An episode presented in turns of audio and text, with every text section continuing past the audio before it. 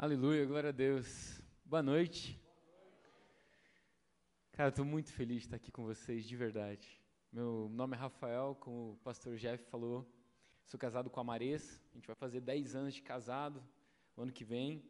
E a gente tem dois filhinhos, um chamado Daniel, de quase 3 anos, e o outro, que é o Ezra, é ele está no forninho ainda. Minha esposa está com 5 para 6 meses. E a gente está muito feliz de poder conhecer mais uma parte do corpo de Cristo. Assim, eu queria dizer que meu coração se alegra muito mesmo, porque é, a gente já tem desfrutado da caminhada e da amizade do Jeff, da Cami, assim, da, da Lu. A gente tem sido muito presenteado por Deus pela vida desse casal. E assim, antes de mais nada, eu queria testemunhar de que vocês, né, jovens do Holy, adultos que também, que também fazem parte aqui, sim, vocês são muito privilegiados. Os pastores de vocês, eles verdadeiramente, como disse o apóstolo Paulo em relação a Timóteo, eles não têm uma fé fingida, né? eles, são, eles são modelo para a gente em fé, palavra, procedimento, pureza, amor. Então, assim, vocês estão tão abençoados. Todas as vezes que chega algum jovem para mim e fala, ah, você recomenda algum lugar? Primeiro lugar, diante de Deus que eu falo, eu falo, cara, vai na Alameda, que lá tem o Jeff, tem a Cami, vocês vão estar em excelentes mãos. Amém? Cara, muito feliz de estar aqui com vocês e muito feliz de poder compartilhar. Eu prometo para vocês que eu não vou me alongar. Se você der de presente sua atenção, a gente vai junto né, desfrutar da palavra de Deus, porque em seguida a gente tem um momento maravilhoso que eu particularmente amo, que é a ceia do Senhor. Eu queria que a gente pudesse nessa noite mergulhar um pouquinho na palavra de Deus e o Espírito Santo ministrar os nossos corações a respeito do que a gente vai participar posteriormente, mas não só isso, um ensinamento por toda a nossa vida e jornada cristã. Você está com fome e sede de Deus ainda? Amém? Então abre sua Bíblia, por gentileza, lá em Lucas, no capítulo 22. Lucas capítulo 22, versículo 14 ao 20.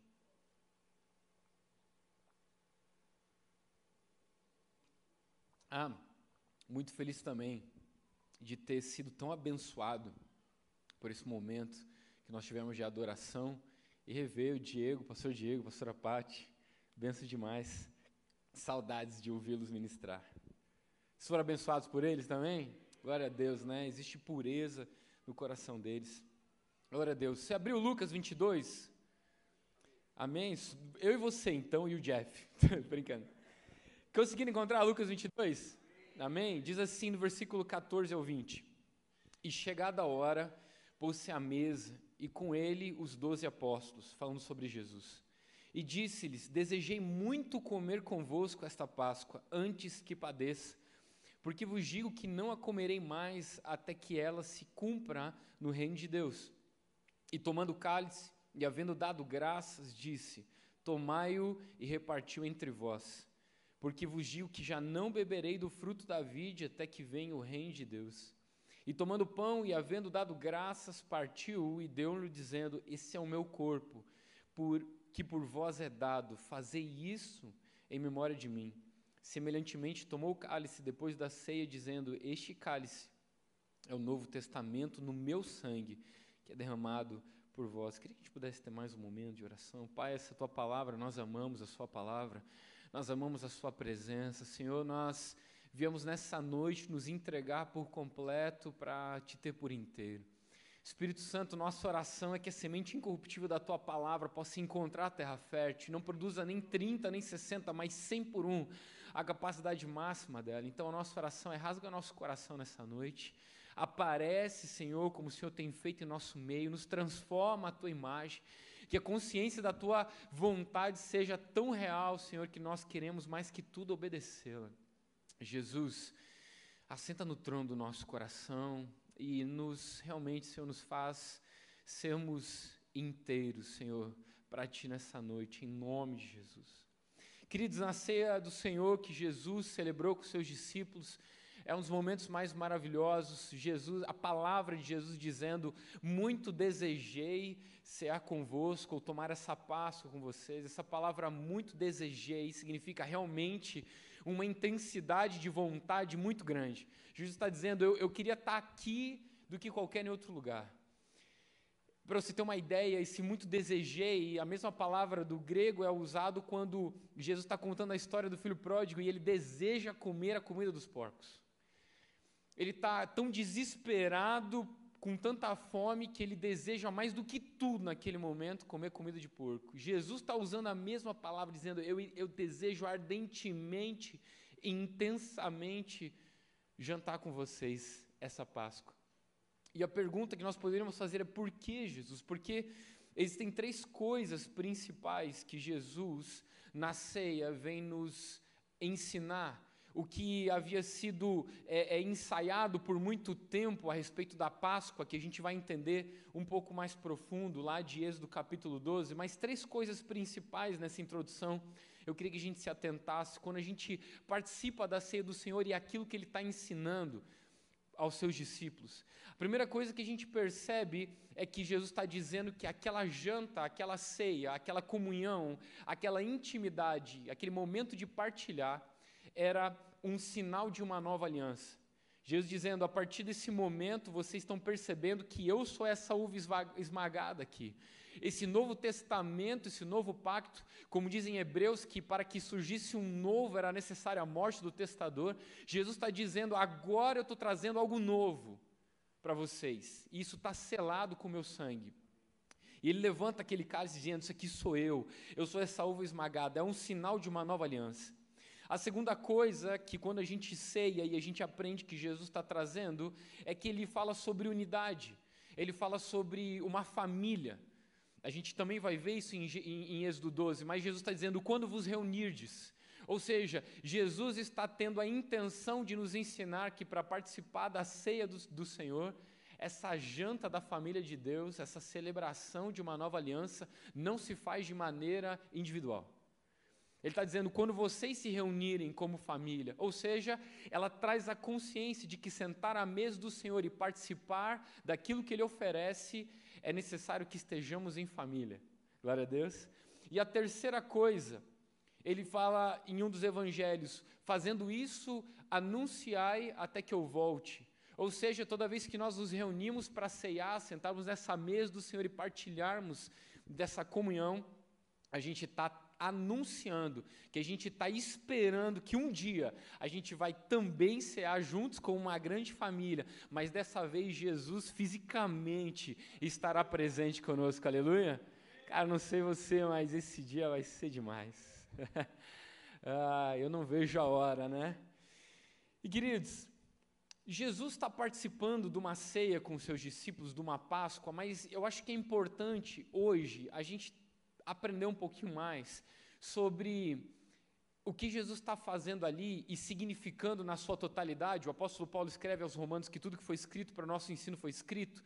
Jesus, obviamente, é a revelação de todas as coisas e ele é a concretização e a realidade de tudo que aquilo que era sombra do Velho Testamento.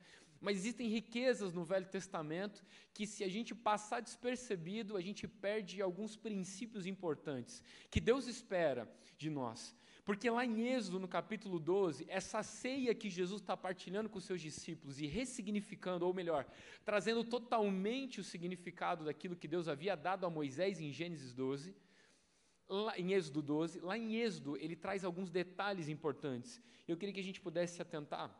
Lá em Êxodo 12, do versículo 3 ao 5, Deus diz assim a Moisés: Falai a toda a congregação de Israel, dizendo: ao, dia, ao dez desse mês, cada um tomará para si um cordeiro, segundo a casa dos pais, um cordeiro para cada família.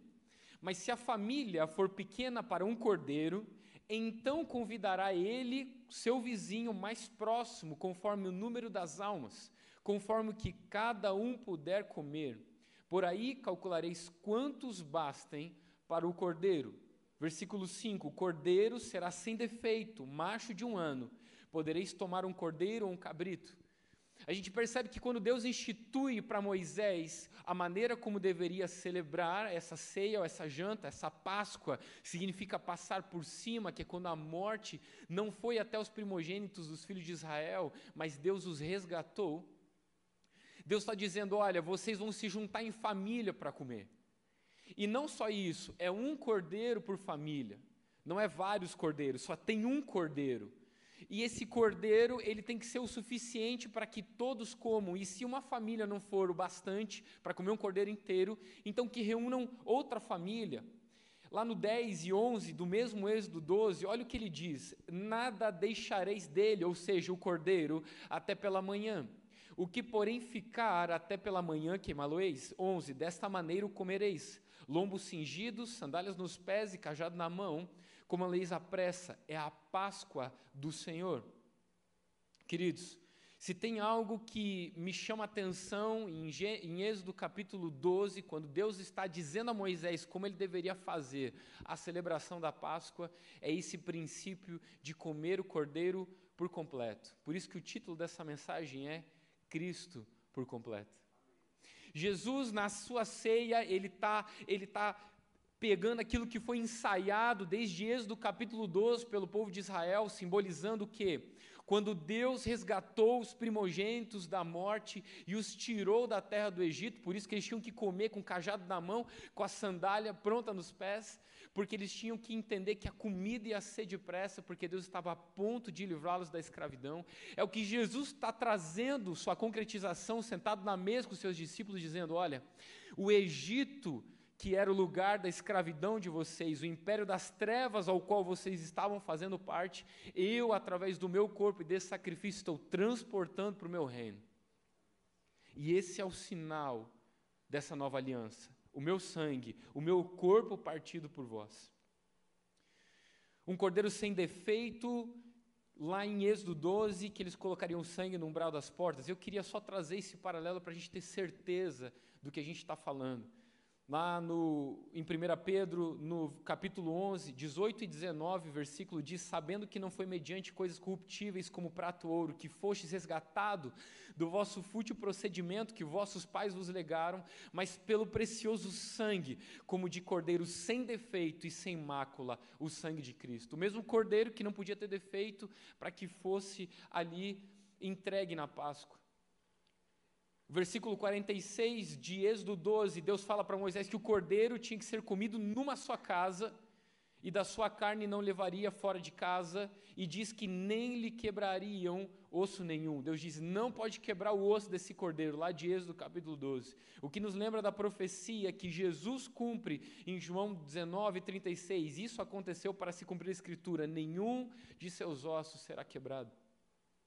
Não há nenhuma coincidência que Jesus se entrega na Páscoa. Capítulo 5 de 1 Coríntios, versículo 7, ele mesmo, o apóstolo Paulo, testifica: Pois também Cristo, nosso Cordeiro Pascual, foi imolado.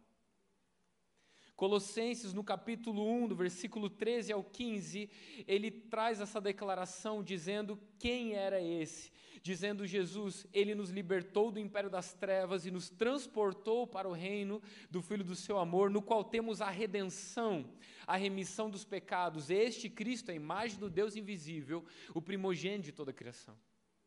Então, aquilo que foi ensaiado ou, ou ilustrado por Deus no seu resgate da escravidão do Egito para guiá-los até a sua terra prometida, é o que Cristo quer trazer na sua realidade espiritual a respeito de nós que estávamos mortos em nossos delitos e pecados, mas Ele nos resgatou e nos redimiu.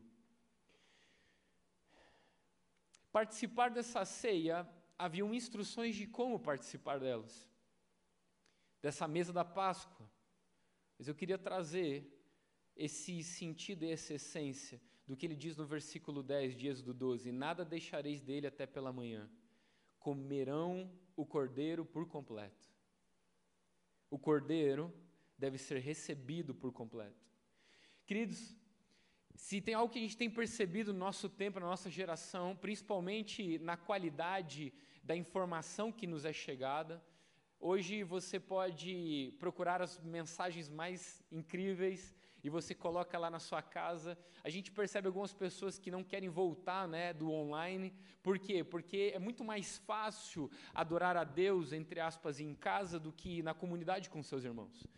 E isso é, é, é, notório, é fato, porque em casa eu consigo colocar é, é, o louvor que eu quero, o louvor que eu mais gosto, aquele louvor que realmente eu sinto a presença de Deus. Ou eu posso escolher as mensagens mais maravilhosas. Ih, teve uma conferência sensacional que eu não pude ir, mas eu consigo acessá-la através da internet.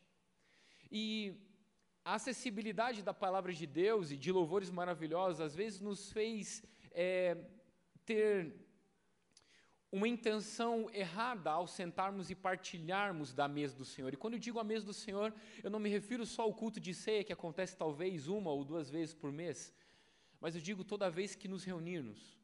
Porque Jesus diz: quando vos reunirdes, todas as vezes que vos reunirdes, nós estamos participando da mesa do Senhor. E às vezes nos tornamos seletivos a respeito daquilo que gostamos ou não gostamos. Mas Deus deixa claro para Moisés em Êxodo capítulo 12 que não se pode ter seletividade no que consumimos do cordeiro. O cordeiro deve ser comido por completo, ele deve ser recebido por completo. Ou seja, não existe nenhuma parte de Cristo que eu consigo tirar. Não existe nada de Cristo que eu possa falar, não, isso eu não gosto tanto, essa parte é meio dura para mastigar, deixa eu ficar só com a pontinha da picanha. É isso que Deus está dizendo em Êxodo 12. Não se pode selecionar o que nós queremos e o que não queremos. O que nós entendemos o chamado de Cristo para participar dessa mesa. Quando Jesus senta à mesa com seus discípulos, esse ensinamento que ele está dizendo para Pedro. Quando Pedro diz: Não, Senhor, de modo nenhum você vai me lavar. E Jesus está dizendo: Pedro, se você não receber tudo que eu tenho nessa mesa, você não tem parte comigo. É preciso, Pedro, que você tenha todo o seu coração exposto, seu pé sujo, para que eu possa lavar. Não há como participar da mesa do Senhor e não recebê-lo por completo. E quando eu digo isso, nós podemos exemplificar várias partes da nossa vida. A gente pode exemplificar a parte financeira, por exemplo. Eu conheci, eu conheci algumas pessoas na minha caminhada que eles dizimavam e, e, só que eles não ofertavam com generosidade também. Por quê? Porque eu já dizimei, eu já fiz aquilo que eu deveria ter feito. Quando na verdade Cristo por completo fez muito mais do que deveria ter feito.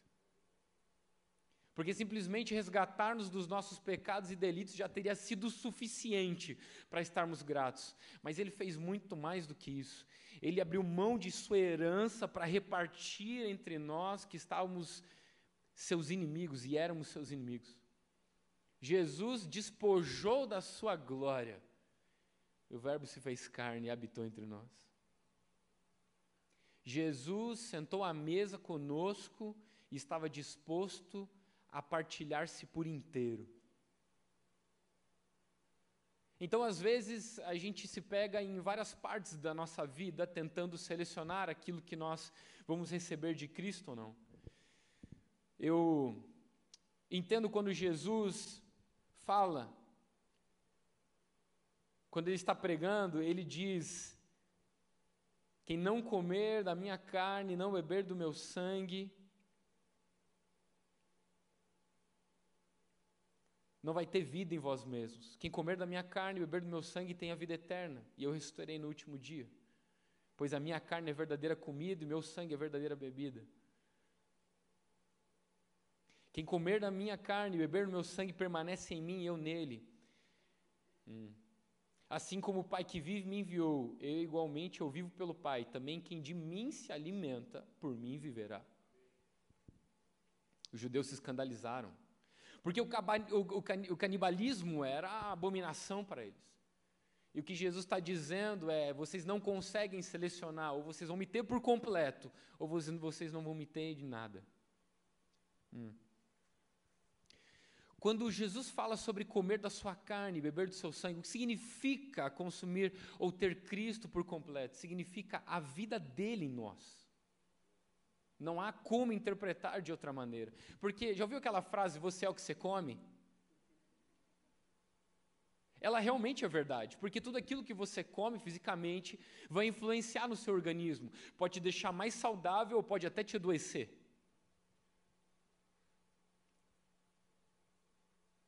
Consumir Cristo por completo, recebê-lo por inteiro, é fazer com que a vida dele se torne totalmente em nossa vida.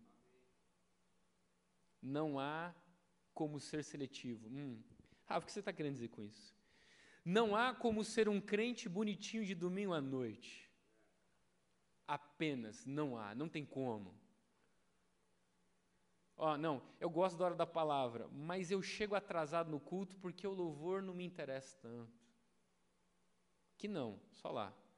No novo mundo acontece. Que dá oito horas, eu olho para trás e falo, meu Deus, o que aconteceu? Aí de repente está na metade do primeiro louvor, no final eu olho para trás e falo, cara, esse povo brotou do chão? Ou quando a gente fala, ah, eu amo a Jesus, mas jejuar, não. As disciplinas espirituais. Reunião de oração. Qual é o povo que vem? Não, mas é que eu não fui chamado para isso. Ih, vai ter evangelismo, ó, vamos, a gente vai partilhar de Cristo. Não, mas essa parte não é, não, não é, não existe isso. Ou nós temos a vida de Cristo por completo, ou não a temos em nada. Ou sentamos à mesa, para receber do Cristo por completo, por inteiro, e deixar que a vida dele seja totalmente transformadora em nossa vida, ou a gente só vai estar sentado à mesa para sair na foto. Que Judas saiu na foto. Não tem uma foto de Judas na mesa? Ele saiu na foto. Porque Judas queria sentar na mesa de Cristo, mas não queria o que Cristo tinha para oferecer por completo. E é o seguinte, irmão: quem não está disposto a receber Cristo por completo, vai trair Ele uma, uma hora, mais cedo ou mais tarde, vai trair ele. e aí, faço um parênteses aqui. A gente se acostumou tanto com a, em sentar na mesa do Senhor, nas nossas igrejas que são muito boas, graças a Deus, vocês têm um pastor sênior abençoado aqui, um pastor de juventude maravilhoso, assim como nós temos lá na nossa comunidade, e como tem igreja boa aqui nessa cidade. Mas, cara, eu queria dizer para você assim, que eu estou em crise. Eu vou dizer porque eu estou em crise. Eu estou em crise porque quando Jesus, no capítulo 7 de Mateus, falou: Nem todo que diz Senhor e Senhor entrará no meu reino, mas aquele que faz a minha vontade, que obedece meus mandamentos, ele diz: Porque naquele dia muitos dirão: Senhor, em teu nome expulsamos demônios, curamos enfermos, fizeram maravilha. Gente, fala um negócio para vocês assim, ó, assombroso, assombroso. No original grego, essa palavra muito, sabe o que significa? Muitos. Tentei achar outra interpretação, mas não tem, é só essa mesmo. Grande quantidade. Então vamos lá. Jesus está olhando um povo de 100 pessoas. Aí Jesus está olhando 100 pessoas. Se Jesus estivesse falando 30%, eu acho que ele falaria poucos, alguns. Se Jesus estivesse falando 50% naquele dia vai dizer, talvez então ele poderia ter falado, ó, metade naquele dia vai dizer. Se fosse 60%, 70%, ele falaria, eu acho, a maioria. A maioria naquele dia vai dizer. Mas quando ele fala muitos, irmão. É tipo eu sair, é, a gente sair juntos, a, a pizza tem oito fatias, e aí o Jeff vai para casa injuriado com a Camila, falando assim, cara, não acredito, o Rafa, ele comeu assim que a gente não conseguiu comer. É, mas ele comeu coisa, cara, ele comeu muito. Ué, de oito fatias, muito é quanto? É sete. Então vamos lá. A gente está falando de um grupo que orou por enfermo e curou, que expulsou demônio e que fez maravilha. E aí Jesus vai dizer: Eu não conheço vocês. Por quê? Porque pode até sentado na mesa, mas não comeu por inteiro. Não recebeu Cristo por completo. Não era conhecido dele.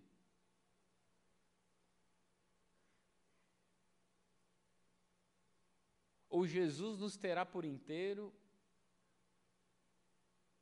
ou ele não vai querer nada.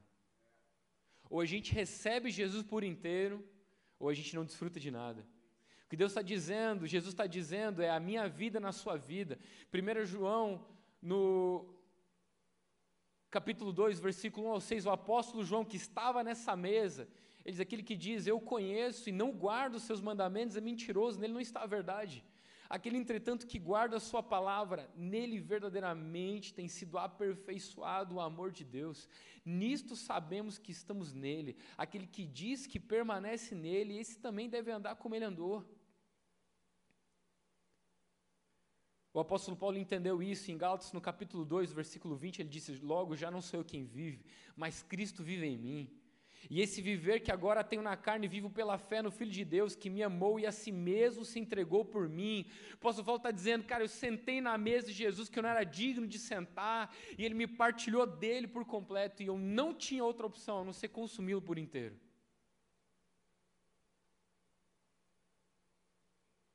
Então, assim, às vezes a gente tentou colocar uns temperos diferentes, uns acompanhamentos mais sedutores, para ver se porque vou falar um negócio para você, irmão. Existe partes em Cristo que é um pouco indigesto. Quer que eu diga para você qual? Olha para quem está do seu lado.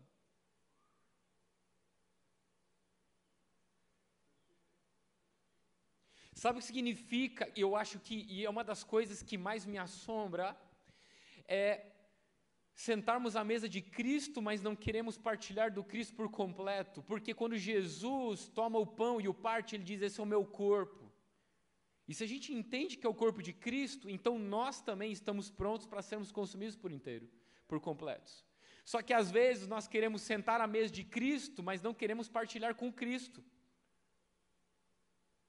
O apóstolo Paulo, em 1 Coríntios, no capítulo 11, fala a respeito disso.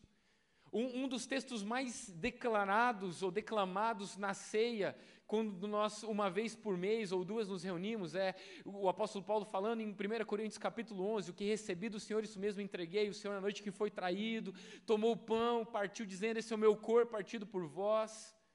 E também, semelhantemente, tomou o cálice, a gente sabe de memória isso. É maravilhoso esse texto, o apóstolo Paulo trazendo assim, uma clareza daquilo que aconteceu, ele nem estava. Mas o mais maluco é o contexto que ele está falando isso, é para repreender. Ele está dizendo lá em 1 Coríntios capítulo 11, dizendo, olha, em alguma, muitas coisas eu louvo vocês, mas nisso que eu vou dizer agora, eu não tenho nada para dizer de bom. Porque quando vocês se reúnem, vocês estão se reunindo para o mal, você fala, ué, como assim, Paulo? A gente está junto aqui, ó, igreja de Deus. Olha nós aqui reunidos, a gente está abraçado, a gente está pulando, a gente está gritando. E Paulo está falando, não, essa não é a mesa do Senhor. Por que não é a mesa do Senhor? Porque tem gente que está chegando depois e está ficando com fome, porque gente que chegou antes está comendo antes. Não é o tema de hoje, mas o contexto é que a, alguns estudiosos acreditam que os ricos traziam comida e comiam o que traziam, e os pobres que não podiam trazer ficavam sem comer, porque o rico dizia: Eu trouxe, eu como, você não trouxe, você fica sem. E Paulo está dizendo: essa não é a mesa do Senhor, porque a mesa do Senhor não é sobre comer, a mesa do Senhor é sobre partilhar. Porque o que Jesus está sentado na mesa ensinando é que um filho maduro sentou na mesa para partilhar, não para comer. Hum. Mas aí, lá no Novo Mundo, Rafa, eu, pô, eu gosto muito de servir o Senhor, mas você pode mudar minha escala? Ué, por que mudar sua escala? Não, porque tem um fulano de tal lá que a gente sabe, nosso signo não bate. E eu falo, cara, eu tenho uma solução melhor para resolver isso aí. É mesmo? Como? Cara, nascer de novo. Como assim nascer de novo? Não, Rafa. Eu nasci num berço evangélico, cara, interessa, está sentado na mesa de Cristo e não quer recebê-lo por completo?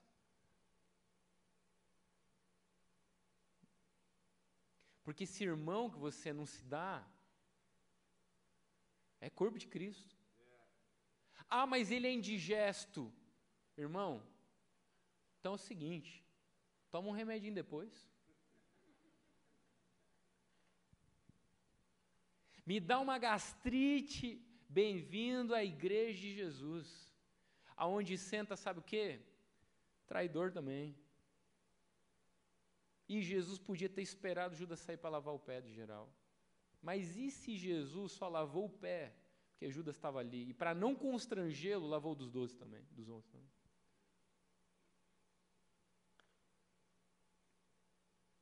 Mas não, Vamos não, ah, não, é, é não, ó, Rafa, eu quero fazer, mas com fulano de tal não dá. Ó, Rafa, eu quero fazer. Irmão, você quer selecionar demais, eu tenho uma ideia melhor. E se a gente nascesse de novo? E a gente sentasse na mesa do Senhor, entendendo que a gente não é, entendeu? É, é, Absalão, bonito que está lá, mas que no final das contas a gente só é Mefibosete, que estava manco, coxo, com caminho tortuoso e só merecia a morte. Mas quando o rei chamou a gente, foi para dar o lugar à mesa como um de seus filhos. Então agora, já pensou Mefibosete falando, nó Davi, de novo essa comida aqui não dá não.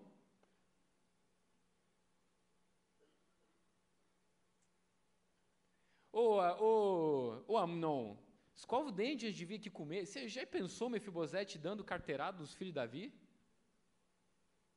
Você pensou Mefibosete achando? Ah, meu Deus. Senhor, em teu nome expulsamos demônios, fizemos maravilhas. Sabe qual é o problema desse povo? Eles achavam que, tavam, que eles mereciam receber alguma coisa. Hum. Satanás não foi expulso do céu por algo errado que fazia necessariamente, mas porque queria benefício de algo certo que fazia, irmão. Sinete da perfeição. Sabe qual é a preocupação que a gente tem que ter? Ó, presta atenção. Ó, a gente está aqui sentado à mesa, certo? Hum. Olha isso aqui. Os bois, eles também carregam a presença de Deus. Os bois também carregam a presença de Deus. Davi colocou lá num carro puxado por bois, ficou dançando. É festa, e de repente um funeral acontece. Os bois também carregam a presença de Deus. E Deus rompeu com a força. Agora, sabe que os bois carregam a presença de Deus? Ou pelo medo do açoite, ou pelo benefício da recompensa. Mas o boi não carrega porque ama a presença de Deus. Então, assim, às vezes a gente está preocupado com o que a gente faz. E a gente deveria estar, tá, sim, extremamente zeloso no porquê a gente faz.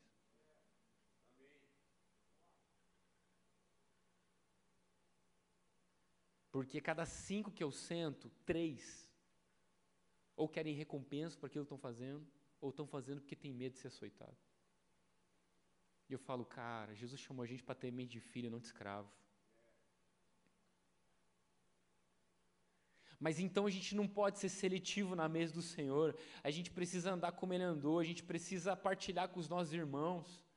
Filipenses 2, nos primeiros versículos, ele diz: Não sejam egoístas, nem tentem impressionar ninguém, sejam humildes e considerem os outros mais importantes que vocês. Não procurem apenas os próprios interesses, mas procurem também os interesses alheios. Cristo por completo significa seu corpo por completo. E o apóstolo Paulo está falando isso lá em, em 1 Coríntios 11: ó, vocês estão querendo participar da mesa de Cristo sem Cristo? E aí ele diz assim: olha, examine-se, pois, a si mesmo, quem come e bebe, para que não come e beba indignamente. A gente já estava achando que comer indignamente era, era comer depois de ter mentido. Parênteses, se ele está falando do macro, ele está incluindo, incluindo o micro. Eu não estou falando para a gente participar da ceia do Senhor pecando ou em pecado, porque não faz nenhum sentido você celebrar o perdão com pecado. Certo? Mas o que eu estou dizendo é que no contexto de 1 Coríntios 11, não é o que Paulo está dizendo. O que Paulo está dizendo é que o que está fazendo eles ficar, eles está ficar é, é, enfermos. Qual é a sequência? Enfermos, doentes, não, é os que dormem. Não, que dormem é por último. Fracos, doentes, os que dormem. Obrigado.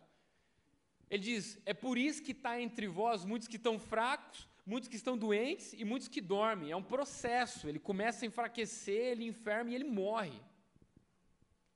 Por quê? Porque a gente está pecando adoidado? Não, porque vocês não estão sabendo discernir o corpo de Cristo. E o que é discernir o corpo de Cristo? É saber quem está do seu lado é a extensão do corpo de Cristo. Então vamos lá, presta atenção comigo aqui. E aqui é o ponto central da mesa do Senhor. Porque o paradoxo é, você senta para receber Cristo por completo, mas você deve se comprometer a se entregar por completo. Porque esse é o chamado do Cristo. Quando Deus quis reconciliar o céu e terra, Ele enviou um filho maduro para se entregar pelos seus irmãos. E o nosso chamado é igual, irmão. Vamos lá. Quando nós sentamos na mesa de Cristo para partilhar, ou a gente vai matar, ou a gente vai morrer. Não tem outra opção. Todos nós que estamos sentados aqui hoje, que a gente vai participar da ceia do Senhor, tem que ter sempre essa memória na mente, lembrando de Paulo falando o tempo inteiro, ó, você está você tá comendo de maneira digna ou indigna? O que é comer de maneira digna? É entender que você está nessa mesa aqui para morrer. Indigna é você sentar nessa mesa e querer matar. Vamos lá. Ou a gente vai matar, ou a gente vai morrer. Não tem outra opção, não tem como estar tá inerte na mesa do Senhor.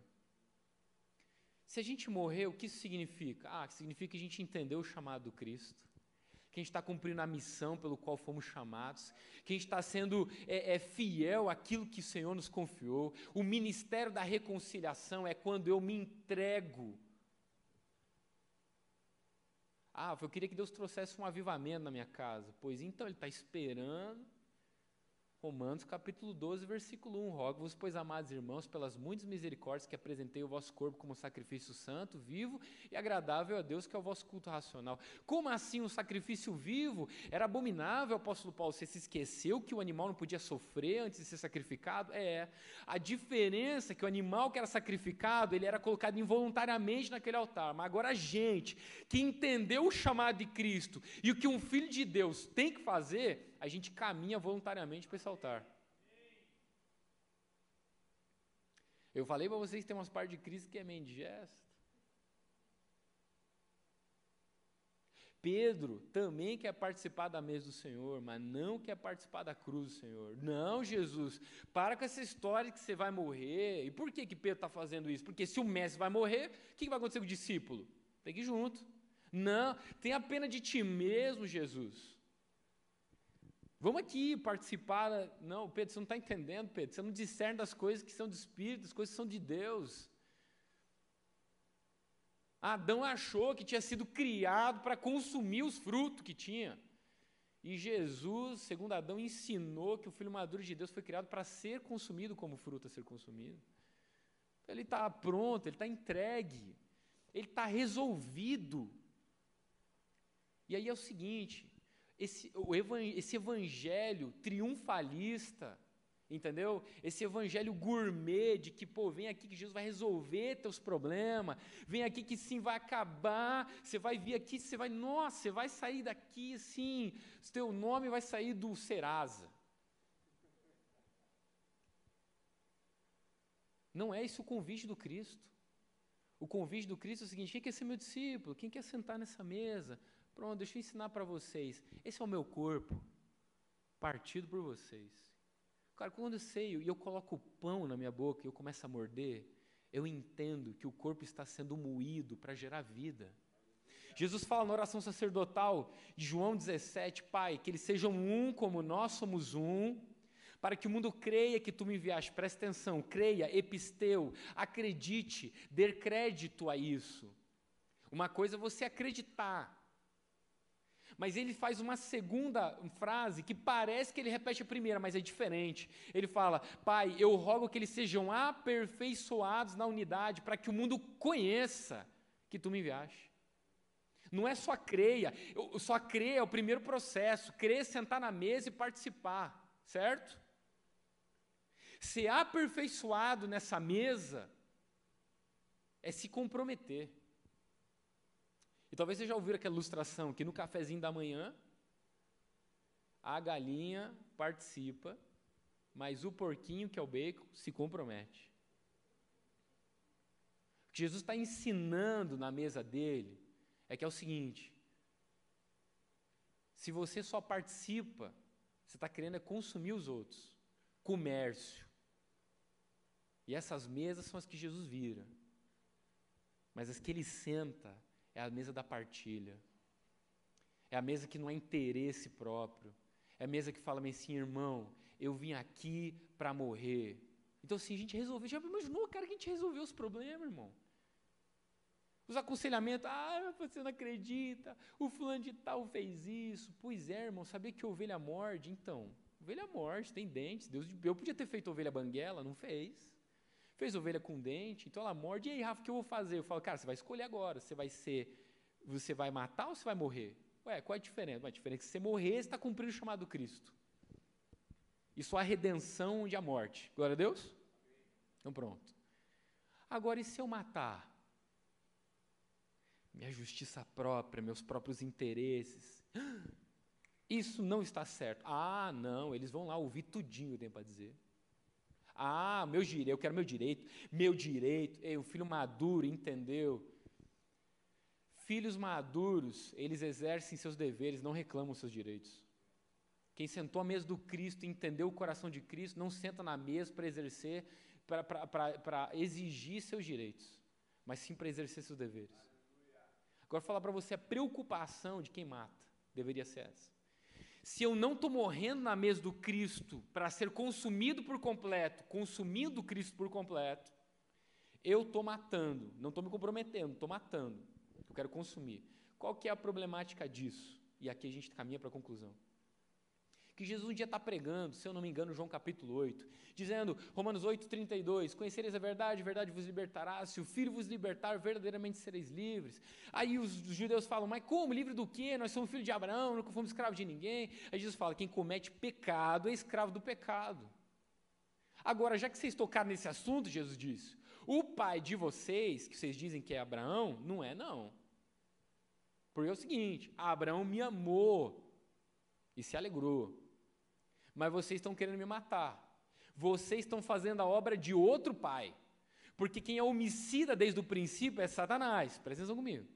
Então Jesus está dizendo o quê? Jesus está dizendo que todo filho, ele denuncia de quem é filho quando ele faz a vontade de seu pai. O que Jesus está dizendo para os judeus é: se o pai de vocês fosse Abraão, vocês iam me amar, mas como o pai de vocês é Satanás, vocês querem me matar. Presta atenção. Então é o seguinte: se a gente senta na mesa do Cristo, e em vez de morrer, a gente decide matar, a gente está negociando a nossa filiação.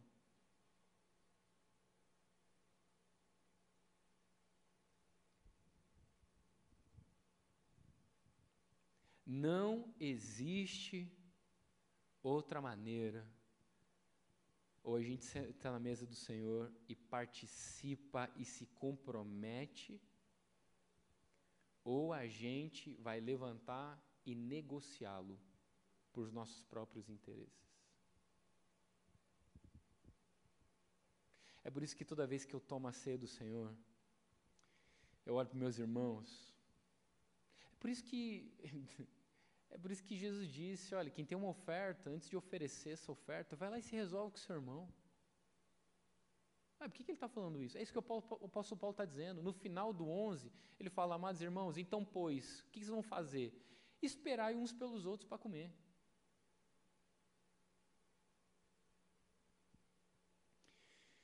Eu queria que nessa noite a gente pudesse fazer esse, exame, esse, esse examinar a si mesmo. Será que a gente está recebendo Cristo por completo? Ou será que a gente está deixando Ele de fora da mesa? Eu vou dizer, cara, todo final de semana eu faço isso, irmão. Todo final de semana eu faço isso. Pode vir, pode vir, mano. Todo final de semana eu avalio meu coração, eu avalio minhas intenções, eu avalio minhas motivações, e eu peço para Jesus vir e, sabe, rasgar o meu coração. Sabe por quê, querido? Porque eu não quero eu não quero só estar naquela mesa para aparecer. Não. Eu quero estar naquela mesa igual Maria, irmã de Lázaro, sabe? Cara, ela chegou rasgando. Você está comigo ainda? Sabe qual foi a conversão de Maria, irmã de Lázaro? É que Maria achava que merecia algo bom porque Jesus era amigo dela e do irmão. Jesus, seu amigo, quem você ama, ele está doente. Então pronto, ele vai fazer nossa vontade. É, não é nosso amigo? E é isso que algumas pessoas estão vendendo dizendo que é o Evangelho e outras pessoas estão achando, acreditando. Mas não, o que Jesus está dizendo é meu amigo. Ah, então a gente se encontra no túmulo. É. E Maria está lá, tá, sabe? Antes ficava aos pés de Jesus, agora não está mais. Na verdade, ela está aos pés de Jesus, mas agora está cobrando. Senhor, se tu tivesse vindo aqui, meu irmão teria morrido. E Jesus fala onde você pôs. E vai lá e ele resolve, porque Jesus é bom. Mas aí lá no capítulo 11 de João, ou 12, 12, a ressurreição foi 11. Capítulo 12 de João, tá essa cena. Jesus sentado à mesa fazendo o quê? Ceando. Ok, não era Páscoa, mas era partilha, certo? Tá Lázaro sentado lá, tinha acabado de recitar, bonitinho. Evidência de um avivamento, mas primeiro se dispôs a ser um defunto. A gente quer participar de uma festa de avivamento, mas a gente não quer se comprometer em ser o defunto. Então, Rafa, como é que pode Jesus trazer avivamento na minha casa, no meu trabalho, na minha universidade? Bom, para trazer o avivamento, Ele está esperando um sacrifício santo, vivo e agradável a Ele. Então, acabou os meus direitos, agora só tem deveres. Fala para mim que, que direitos Jesus exigiu aqui na terra. Que direitos Jesus exigiu aqui na terra? Meu Deus. Filipenses capítulo 2. Filhinhos, tendo em vós o mesmo sentir, o mesmo agir, o mesmo pensar, o mesmo atuar. Ué, como é que pode quatro versões diferentes ter palavra diferente? Froneu, ele está dizendo o caráter de Cristo, tendo em vocês o mesmo coração que tinha em Cristo, que é sendo quem era. Ele não se apegou em ser igual a Deus, mas ele se esvaziou, ele se humilhou e ele se entregou. Então, o convite para a mesa do Cristo é se desfazer de todas as nossas expectativas de ganhar alguma coisa e entender o compromisso de entregar tudo. Que quando Deus foi oferecer a sua oferta, Ele não reteve o que Ele tinha de melhor. Isso é comer Cristo por completo, o Cordeiro por completo. Não há como selecionar algumas partes, não há como rejeitar nenhuma. Ou nós o teremos por inteiro, ou nós não o teremos de maneira alguma. Você pode se colocar de pé comigo, por gentileza? Só que Maria converteu o coração. Maria converteu o coração e não estava mais esperando o benefício porque era amiga de Jesus mas agora que o irmão dela está ressuscitado, Maria está aos pés de Jesus e ela quebra um perfume caríssimo. Você está comigo ainda, amém? Última coisa que eu vou falar. Esse perfume era muito caro e você sabe a história. Uns, uns, um ano de salário para comprar esse perfume, escandalizador mesmo. Imagina, a gente aqui quebrando um perfume que custa mais de 15 mil reais. Meu Deus, que desperdício. E sempre vai ter os Judas lá que tenta tirar o povo dos pés de Jesus, é uma doideira. Mas assim, sabe que eu estava lendo a Bíblia, e aí ela enxuga com os cabelos os pés de Jesus, e eu fiz essa pergunta, dizendo, ela está aos pés de Jesus se entregando por, se entregando por completo, ela entendeu que participar da mesa de Cristo se entregar por completo. Primeiro, porque ela quebra o frasco, ela não abre só e joga, porque se ela abre só e joga, ela consegue reter alguma coisa, mas se quebra um vidro de perfume, você não consegue segurar mais nada. É ou não? Aí ela joga aos pés de Jesus. A casa se enche do perfume daquele, daquele perfume, do cheiro daquele perfume, tá? Ela começa a enxugar com os cabelos. Aí eu paro e falo assim, pô, mas enxugar com os cabelos não tinha pano naquela época, não, pelo amor de Deus. Era pano nas roupas, era pano no cabelo, era pano em tudo que era lugar. Por que, essa mulher enxuga os cabelos? Fui procurar os comentários bíblicos, sabe descobrir? Nada. O povo não fala desse, desse negócio aí. Mas aí eu estava orando e o Espírito Santo falou no meu coração. E eu imaginei Marta de costas na cozinha trabalhando. E de repente, ô Jeff, entra dentro da cozinha alguém que ela não sabe quem, mas o cheiro é de Jesus e de Maria. Porque se o perfume ele encheu toda a casa só de ter quebrado, imagina como cheirava o pé de Jesus e agora imagina como cheirava o cabelo de Maria. Uma geração que vai estar tão quebrantada aos pés de Jesus, sem querer benefício por isso, que onde entrar as pessoas não vão diferenciar se quem está entrando é Jesus ou está entrando nós, porque o cheiro é o mesmo.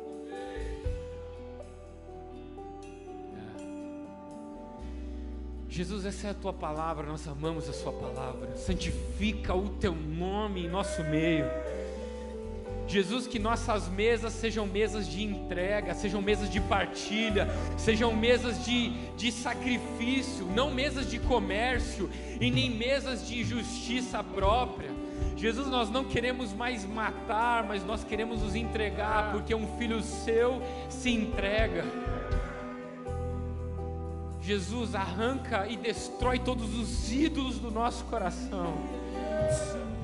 Jesus, todas as vezes que nós sentamos à sua mesa para partilhar e nós quisermos consumir ao invés de, ao invés de sermos consumidos, Jesus.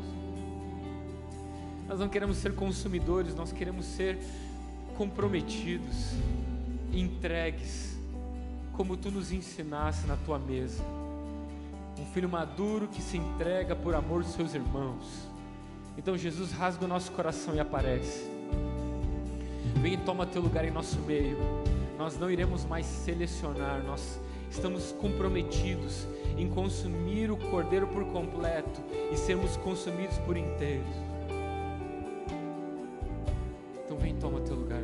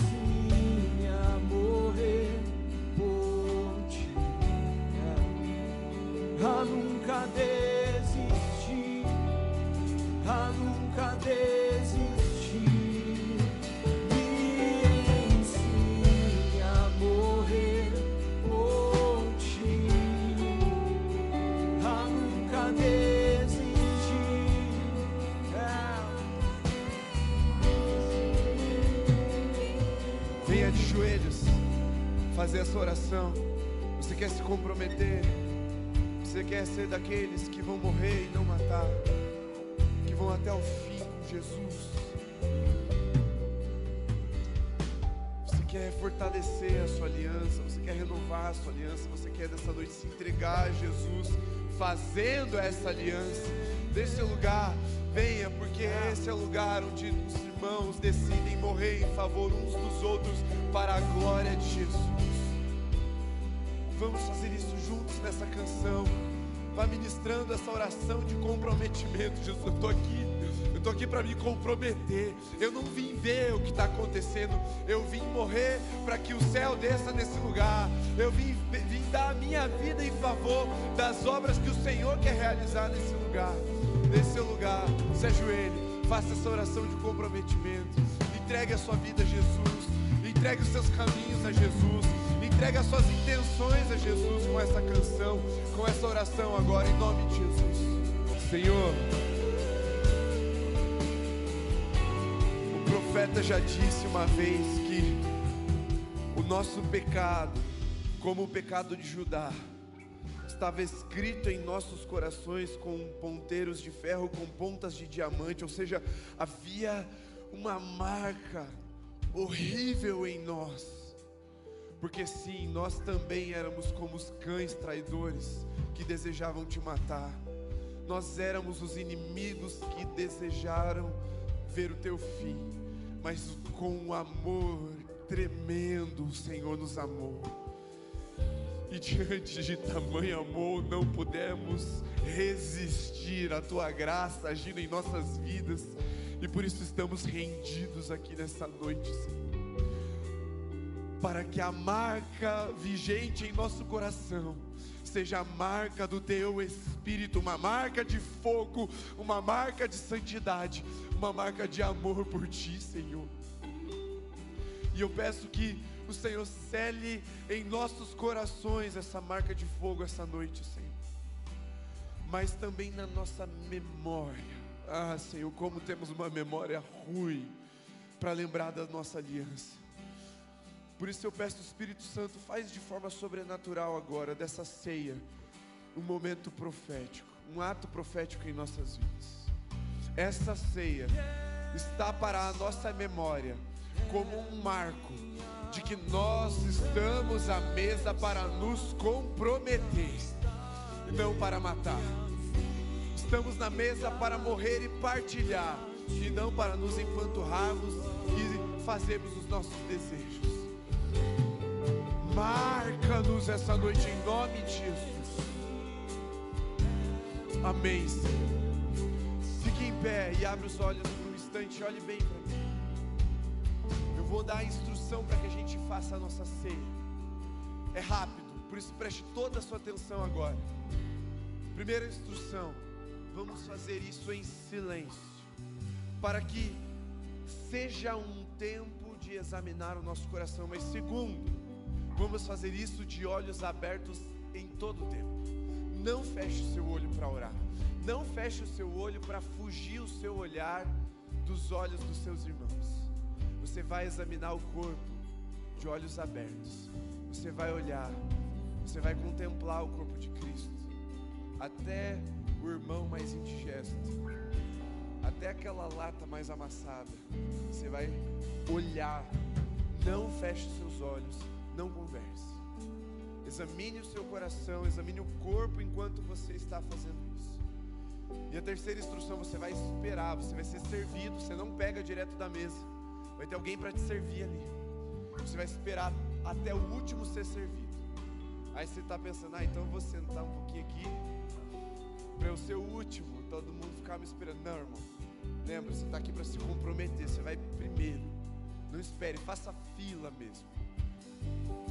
Você que pegar primeiro, entenda, discirna o privilégio de esperar pelos seus irmãos. Quem chega por último ganha o mesmo salário de que quem trabalhou o dia inteiro. Está tá na Bíblia, Jesus falou é assim. Mas entenda a graça e a glória de ter trabalhado mais ou de ter esperado mais por Jesus, amém? Então você vai fazer isso agora em nome de Jesus. Encerramos a nossa transmissão. Deus te abençoe. Você que está nos acompanhando de casa.